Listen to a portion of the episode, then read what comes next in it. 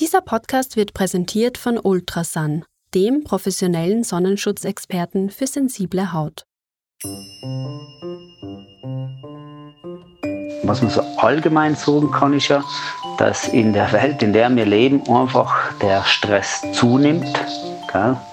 Und Stress ist eben auch ein großer Auslöser für Burnout. Aber diese Fähigkeiten von Menschen mit Stress umzugehen, die Kompetenz, die Fähigkeit nimmt ab. Und irgendwann ist dann so, dass man halt im, im Bett liegt in der Früh und sagt, ich möchte eigentlich nicht mehr aufstehen. Die Bezeichnung ausgebrannt sein, das ist etwas, was, was jeder von uns auch schon als Teenager gesagt hat. Nach dem Fußball oder Eishockey, nach dem Gas geben, ich bin ausbrennt. Aber äh, vom Beruf ausgebrannt zu sein, hat man eigentlich selten so bezeichnet. Hallo und herzlich willkommen beim Bergwelten Podcast, dem Podcast über Höhen und Tiefen. Mein Name ist Johanna Schwarz, ich bin Bergwelten-Redakteurin und Podcast-Producerin.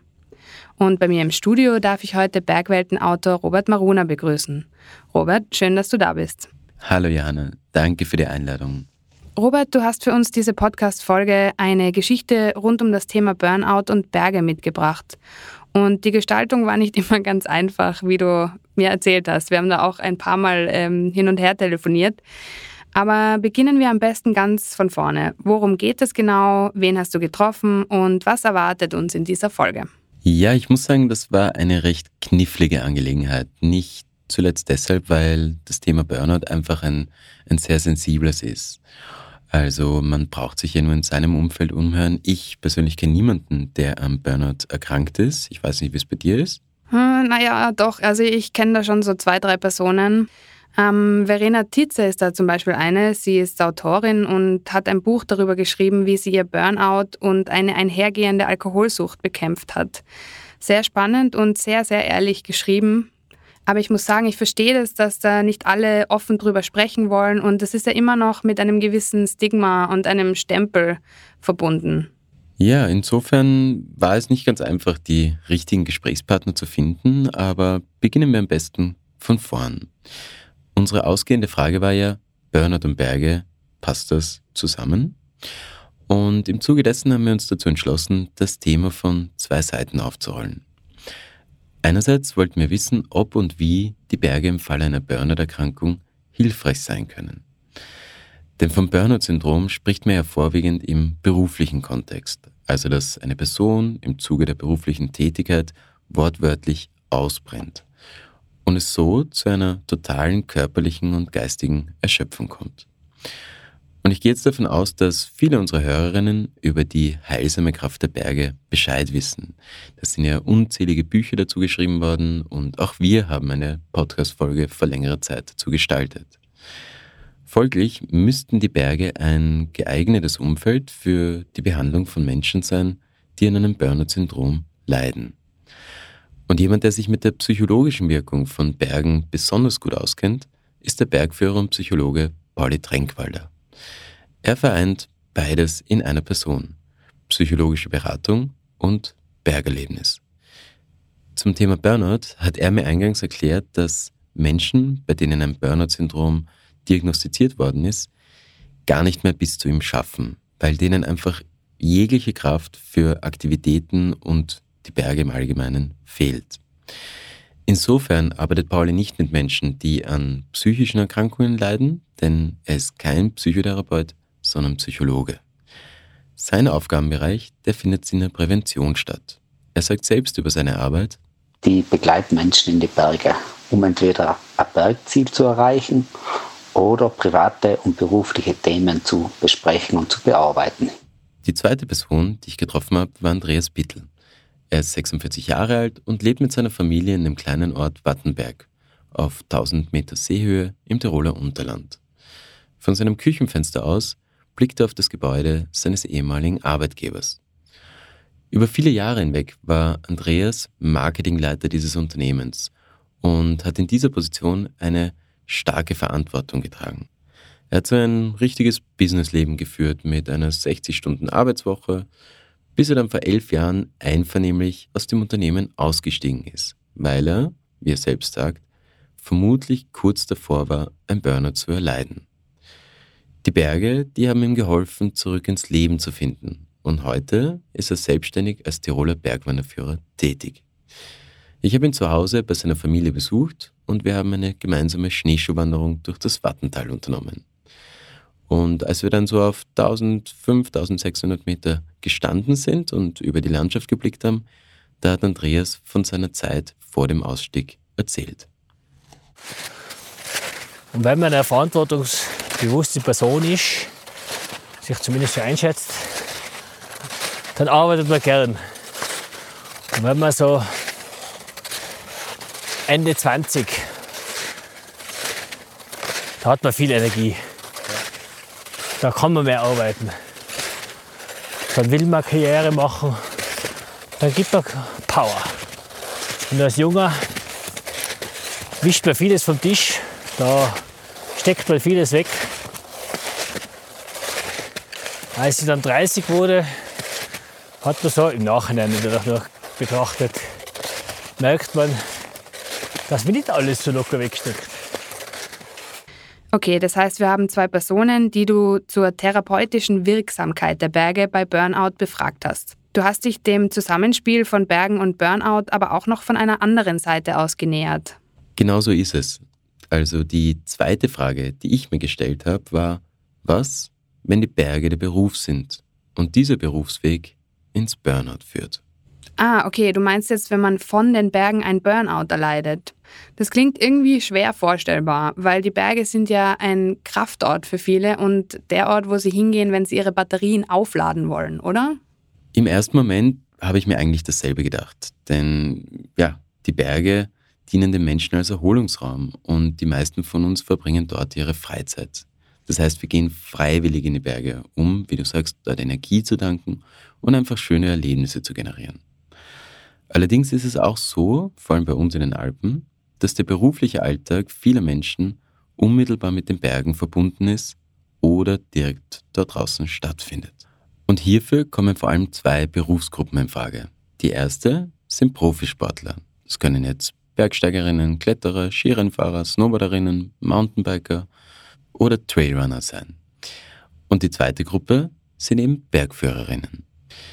Skilehrer und Menschen, die im Wintertourismus oder bei Liftgesellschaften arbeiten, die haben wir von unserer Auswahl gestrichen, weil diese Menschen saisonbedingt arbeiten und daher nicht das ganze Jahr über in den Bergen beruflich zu tun haben. Fakt ist, es war richtig schwierig, jemanden zu finden, der von der Arbeit in den Bergen ein Burnout erlitten hat und mit mir darüber reden wollte. Wir haben dann zuerst eine bekannte Wintersportlerin im Blick gehabt, die uns dann aber doch abgesprungen ist, dann wäre ein Bergführer bei Nahe dabei gewesen. Im letzten Moment hat er sich leider auch anders entschieden. Und schließlich und endlich bin ich dann bei Michael Meyerhofer gelandet. Michael Meyerhofer ist Bergführer, staatlich geprüfter Skilehrer, Trainer, Pädagoge und er leitet das Ausbildungsprogramm der Bundessportakademie in Innsbruck. Sein Beruf führt ihn also stetig in die Berge. Und vor zwei Jahren ist er auf diesem Weg beinahe in einen Burnout geschlittert obwohl er selbst über die Begriffe Burnout und Berge sagt. Als erstes kommt mir in den Sinn, dass die zwei Wörter eigentlich nicht zusammenpassen. Das klingt alles sehr, sehr spannend. Ich würde sagen, du erzählst die Geschichte von hier aus weiter und wir hören uns dann gegen Ende noch einmal.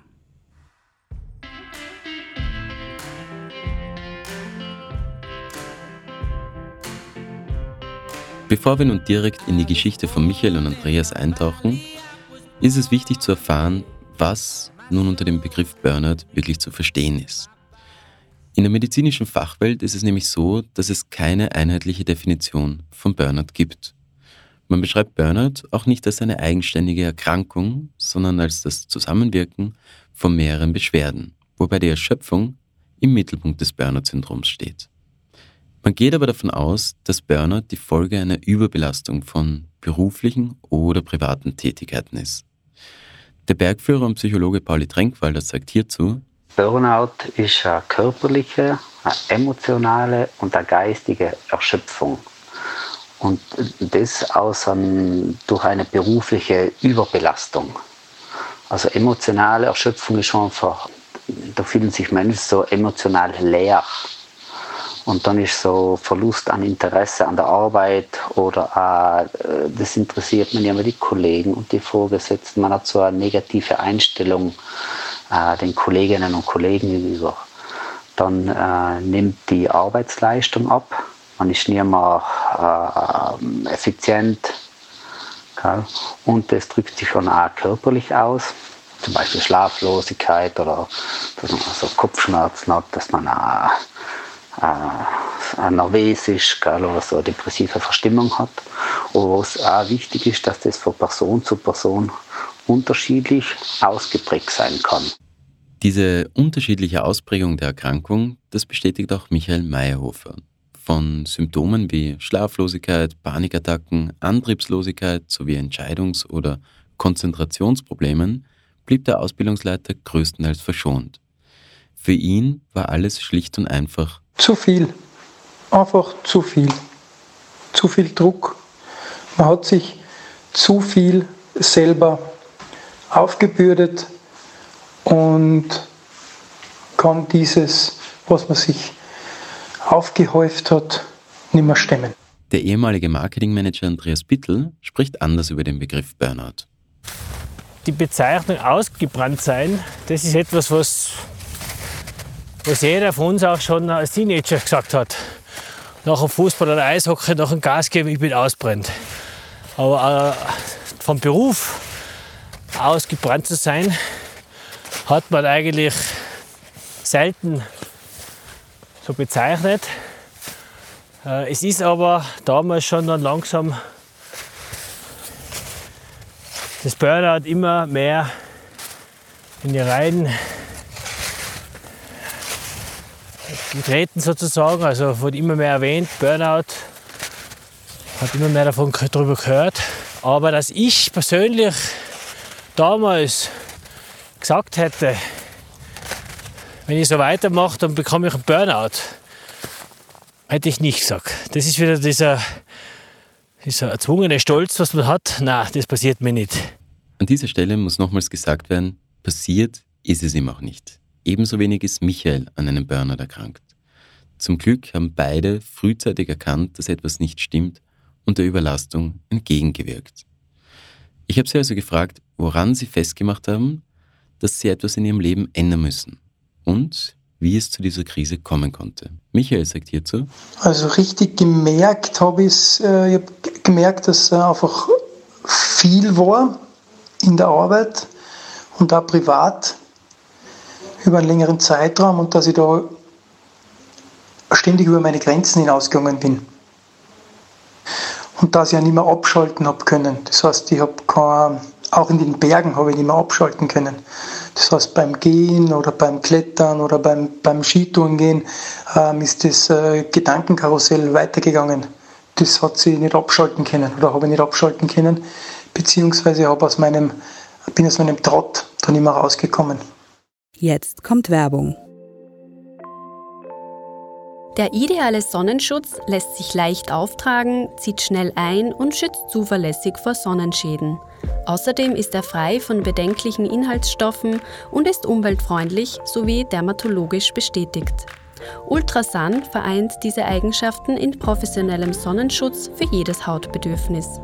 Alle Informationen dazu findet ihr unter www.cosmetic-gallery.at.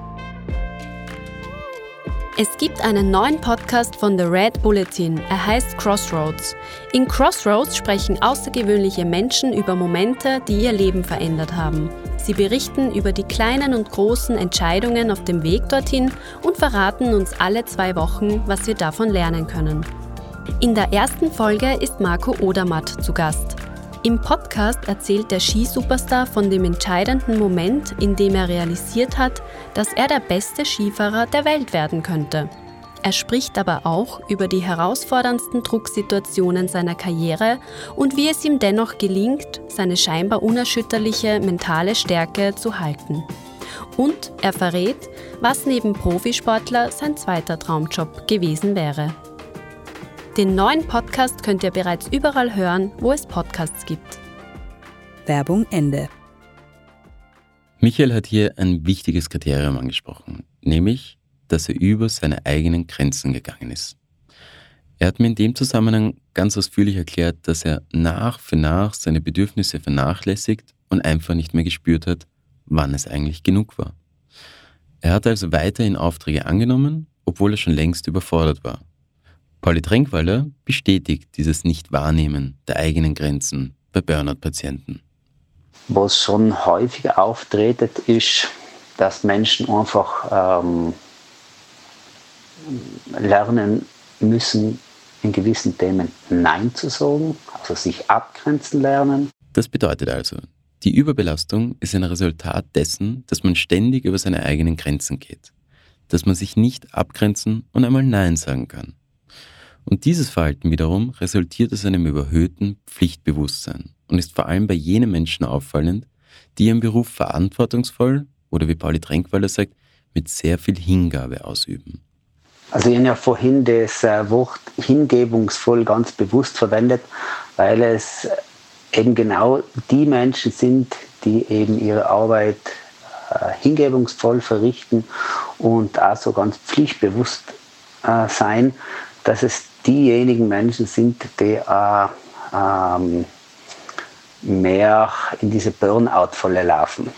Michael wiederum führt dieses übergroße Pflichtbewusstsein auf ein mangelndes Selbstwertgefühl zurück, beziehungsweise darauf, dass man seinen Selbstwert über den Beruf definiert. Man bewegt sich da sozusagen in so einer Blase oder man kann sich das wie in so einer Spirale vorstellen. Man hat gewisse Erwartungen, eine gewisse Haltung ähm, und versucht gewisse Sachen zu erreichen, zu erarbeiten und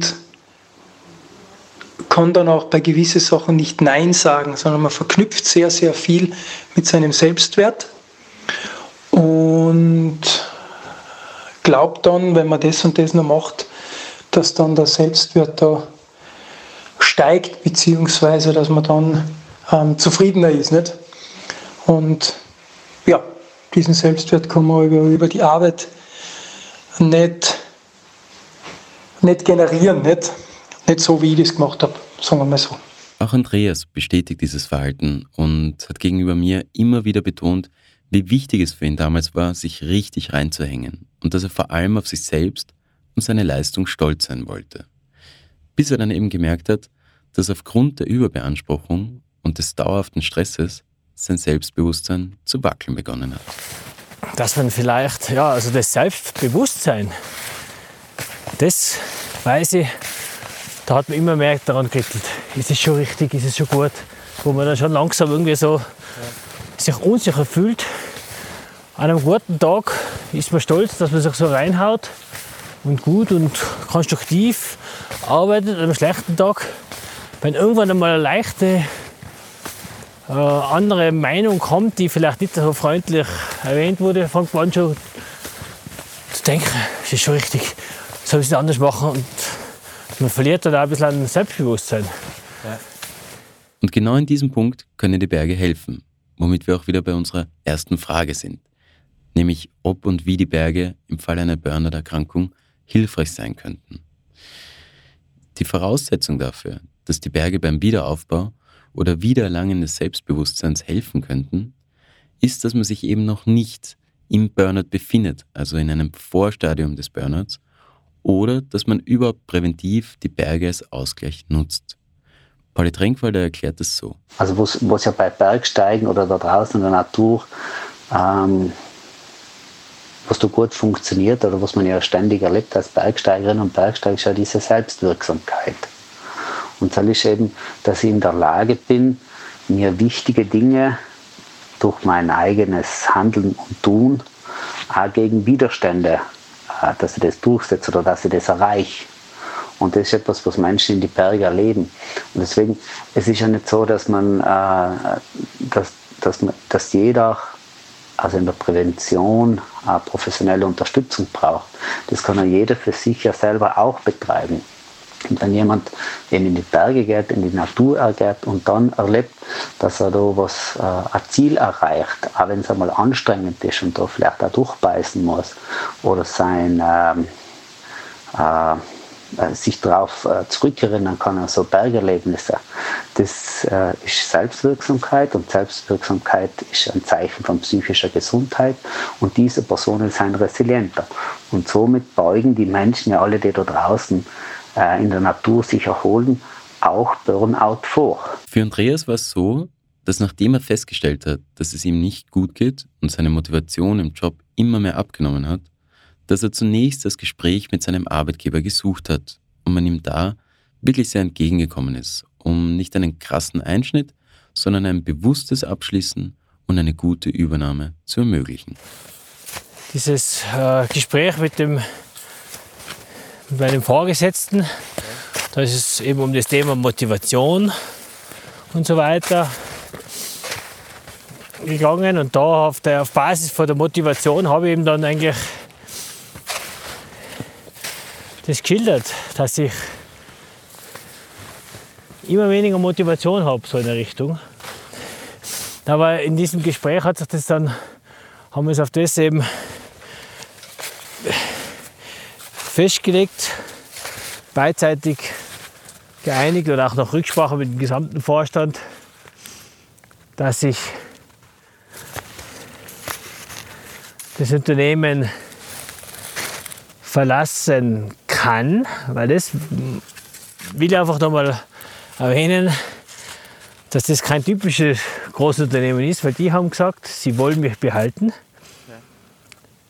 Und haben mir dann gesagt, du kannst diesen Sommer den gesamten Resturlaub, das waren zweieinhalb Monate, nehmen und in einem Urlaub auf eine Almhütte oder was immer gehen. Und dann entscheidest du, ob du wieder kommst oder gehst. Und das ist toll gewesen. Bin aber eigentlich nach einem Monat oder zur Chefin und habe gesagt, mir geht die Firma keine Minute ab und ich werde mich trennen. Habe aber dann mein, meine drei Monats Kündigungsfrist von mir aus auf vier Monate verlängert, weil ich die Übergabe gescheit machen will. Und ähm, mein Mitarbeiter, der Deal wurde auch mein Nachfolger und ich wollte, dass der gut mit dem weiterarbeiten kann, was ich ihm hinterlasse, so in der Richtung. Und da muss ich sagen, da ist eben auch das Unternehmen liefert einen wichtigen Beitrag zu dem Thema Burnout. Ich habe Andreas auch gefragt, ob er medizinische Fachunterstützung in Anspruch genommen oder aufgesucht hat. Also mit, mit, keinem, äh, mit keiner Fachkraft gesprochen. Ich sage immer, für mich waren eher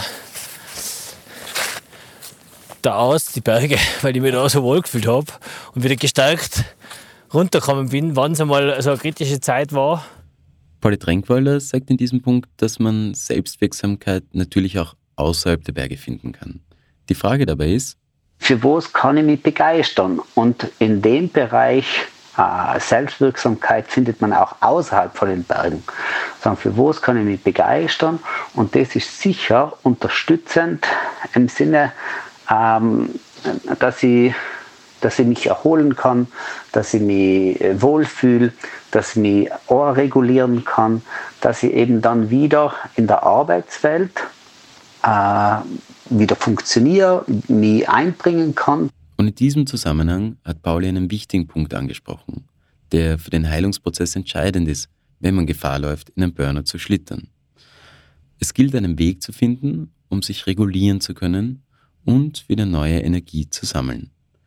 Für Michael war die Situation schwierig, weil sein Arbeits- und Freizeitplatz eben die Berge sind, wo er es eben gewohnt war, richtig Gas zu geben, um abschalten zu können.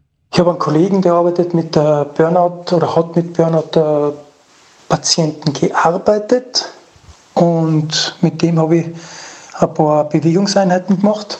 Das heißt, da geht es dann, bei Burnout geht es immer um um runterfahren, also nicht um Gas geben, sondern um, um runterfahren, weil ein Burnout-Patient gibt von Haus aus selber Gas, also die muss man eher bremsen. Ähm, ja, ein extrem schwieriger Prozess, weil man das nicht gewohnt ist, nicht Gas zu geben. Somit ähm,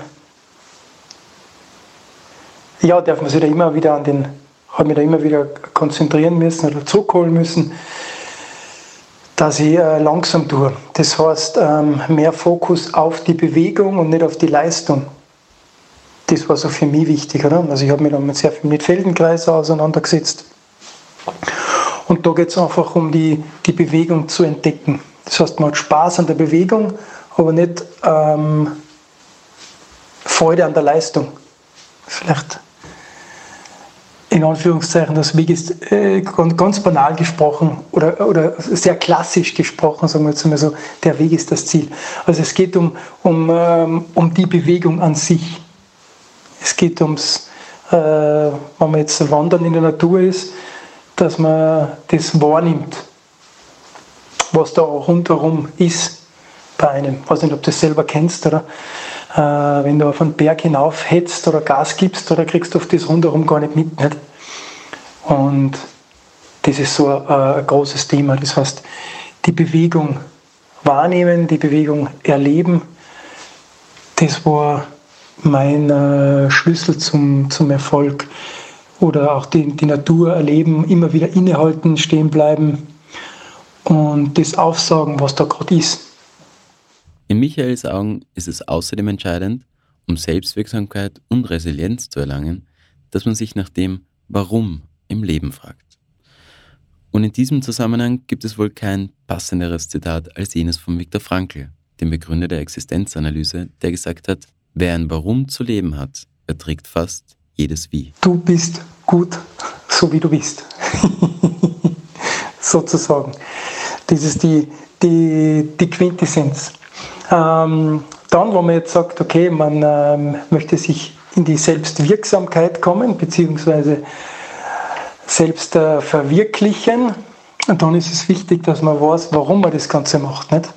Das heißt, äh, man ähm, weiß, warum man in die Arbeit geht oder was, warum man die Freizeitaktivität macht. Man hat da ein klares Warum. Hat man dieses Warum, ähm, dann kann man immer wieder, wenn äh, härtere Situationen kommen, anstrengende äh, Situationen kommen, sich an dieses ähm, Warum immer wieder zurückkommen. Insofern hat Michael einen Weg gefunden, wie er trotz seiner Burnout-Gefahr durch seinen Beruf in den Bergen nicht den Wert an den Bergen verloren hat. Er hat gemeint, das war für ihn nie ein Widerspruch. Vielmehr hat es mit einer bewussten Haltung zu tun. Und das äh, ist nicht nur in den Bergen so, sondern das ist überall so in alle, in alle Lebenslagen. Nicht? Hausnummer, ich kann beim Abwaschen bewusst abwaschen, nicht? das mitkriegen, dass ich abwasche. Oder ich ähm, tue halt schnell, schnell, dass ich es gemacht habe. Nicht? Das ist, hat was mit Haltung zu tun, wie ich an die Sache rangehe. So, so sehe ich das. Also das mit, mit so Berge und, und, und Sport ist da jetzt kein kein Widerspruch. Das, das Problem ist, wie gesagt, wenn du dich über die Leistung definierst, dann wird es schwierig, nicht? Wenn du, aber, wenn du aber sagst, okay, ich möchte einfach mich bewegen, oder? Und schauen, was halt passiert, dann geht der Stress extrem raus und dann wird das Ganze ein, lässiges, kann das ein lässiges, äh, ein lässiger Tag werden, nicht?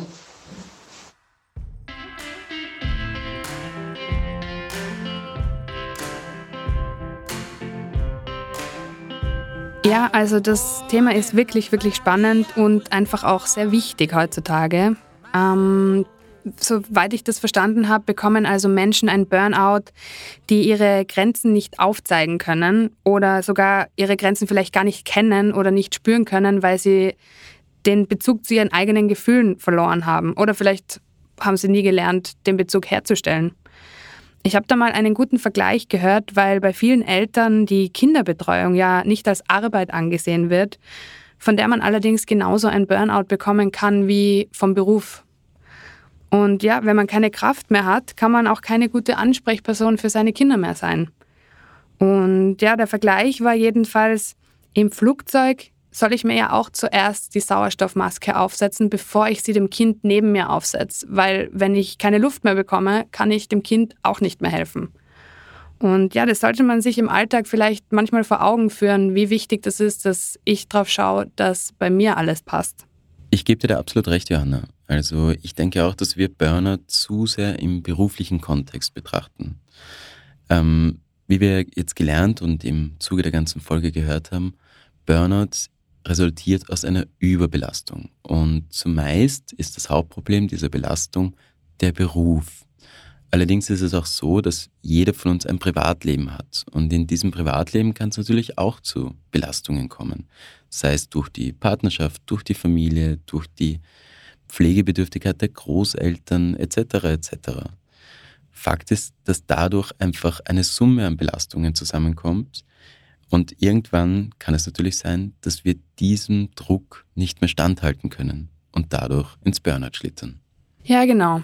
Was ich mich jetzt bei deiner Geschichte noch fragen würde, ist, wie geht's Andreas und Michael heute? Haben die beiden manchmal das Gefühl, das könnte ihnen ganz leicht wieder passieren? Das habe ich sie natürlich auch gefragt. Andreas wirkte aber recht entspannt. Also er hat sein Leben auf den Werten aufgebaut, die wichtig für ihn sind und auf mich hat er einen wirklich sehr glücklichen Eindruck gemacht. Er sagt selbst, für jeden Mensch gibt es unterschiedliche Werte, die einem wichtig sind. Und bei mir ist äh, aufgrund den Erfahrungen mit der Familie, vor allem den Großeltern, die in Kriegszeiten hart gekämpft, hart aufgewachsen sind, mit denen extrem viel mich ausgetauscht habe. Da ist auch äh, irgendwie für mich ein Wert von ja, bodenständig am Boden bleiben und nette, glückliche Gesellschaft, also Familie, Freunde zu haben und nicht so materielle Werte wie welche Luxusurlaube oder welche Autos. Das sind für mich keine wichtigen Werte, warum ich mein Leben, mein berufliches Leben auf das ausrichten sollte. Für Michael ist es wiederum so, dass er dieser Krise, in die er da hineingeschlittert ist, sehr viel Positives abgewinnen kann und dadurch eben die Möglichkeit erhalten hat, seine Haltung gegenüber dem Leben zu verändern. Er sagt von seinen Erlebnissen selbst, ähm, ich bin definitiv eine Person, die etwas bewegen will, die Veränderungen, ähm, ja, Sachen gerne hm, verändern will, auch zum Guten hin, meiner Meinung nach zum Guten hin. Und ähm, somit ist es äh, bei mir sicherlich ein, ein Prozess, ein ständiger Prozess, eine ständige Entwicklung, eine ständige Persönlichkeitsentwicklung. Und äh, diese, diese Krise, sage ich jetzt einmal so, ist halt einerseits ähm, ein einschneidendes Erlebnis und andererseits eine Riesenchance. Nicht? Also du lernst dich dann äh, durch diese Krise einfach noch besser kennen, beziehungsweise lernst dich kennen und hast dann die Möglichkeit, da anders rauszugehen. Nicht? Und, und, und ja, das hat, das hat mir einen riesen Anstoß an, an, an, an Weiterentwicklung gegeben, oder? Jetzt im Nachhinein betrachtet, nicht? Ich glaube, im Chinesischen wird das Wort Krise mit zwei Wörtern beschrieben, oder? Das heißt äh, Gefahr und Chance. Und im Nachhinein kann ich das also betrachten, nicht?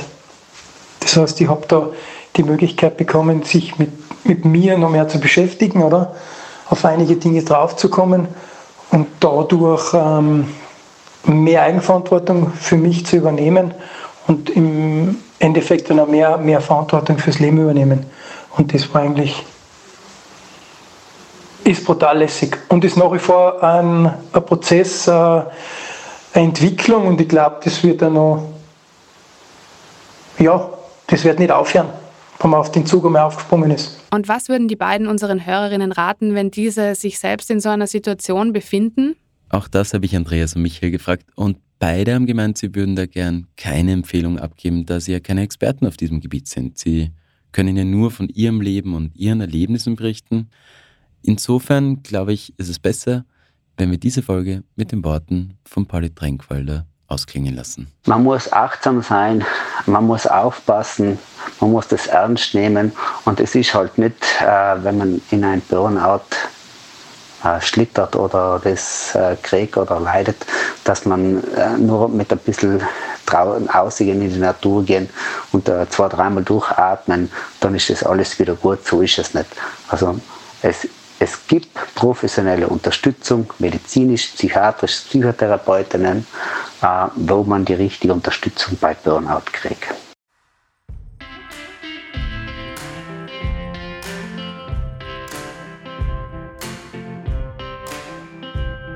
Danke, Robert, für diese wirklich spannende Folge. Diese Folge des Bergwelten Podcasts wurde produziert von Robert Maruna und Johanna Schwarz. Wir danken unseren Gesprächspartnern Pauli Tränkwalder, Michael Meyerhofer und Andreas Pittel für ihre Offenheit. Alle Informationen zur Folge findet ihr in den Show Notes. Wir freuen uns auch, wenn ihr uns schreibt und erzählt, wie euch die Folge gefallen hat. Ihr erreicht uns online auf bergwelten.com oder auch auf Instagram, Facebook und TikTok. Wir freuen uns außerdem, wenn ihr unseren Podcast bewertet. Das geht überall, wo ihr Podcasts hört. Wir hören uns am 15. April wieder. In der nächsten Folge werden wir mit den Hüttenwirten von der Steinseehütte darüber sprechen, wie das erste Jahr bei ihnen so verlaufen ist, was man erwarten sollte so als neuer Hüttenwirt und warum manchmal auch bei Hüttenwirten eine Selbsthilfegruppe helfen kann. Bis dahin wünschen wir euch viel Spaß in den Bergen. Dieser Podcast wurde präsentiert von Ultrasun, dem Sonnenschutzexperten für sensible Haut. Holt euch den Sonnenschutzexperten nach Hause. Erhältlich im Fachhandel, in Apotheken oder direkt unter www.cosmetic-gallery.at.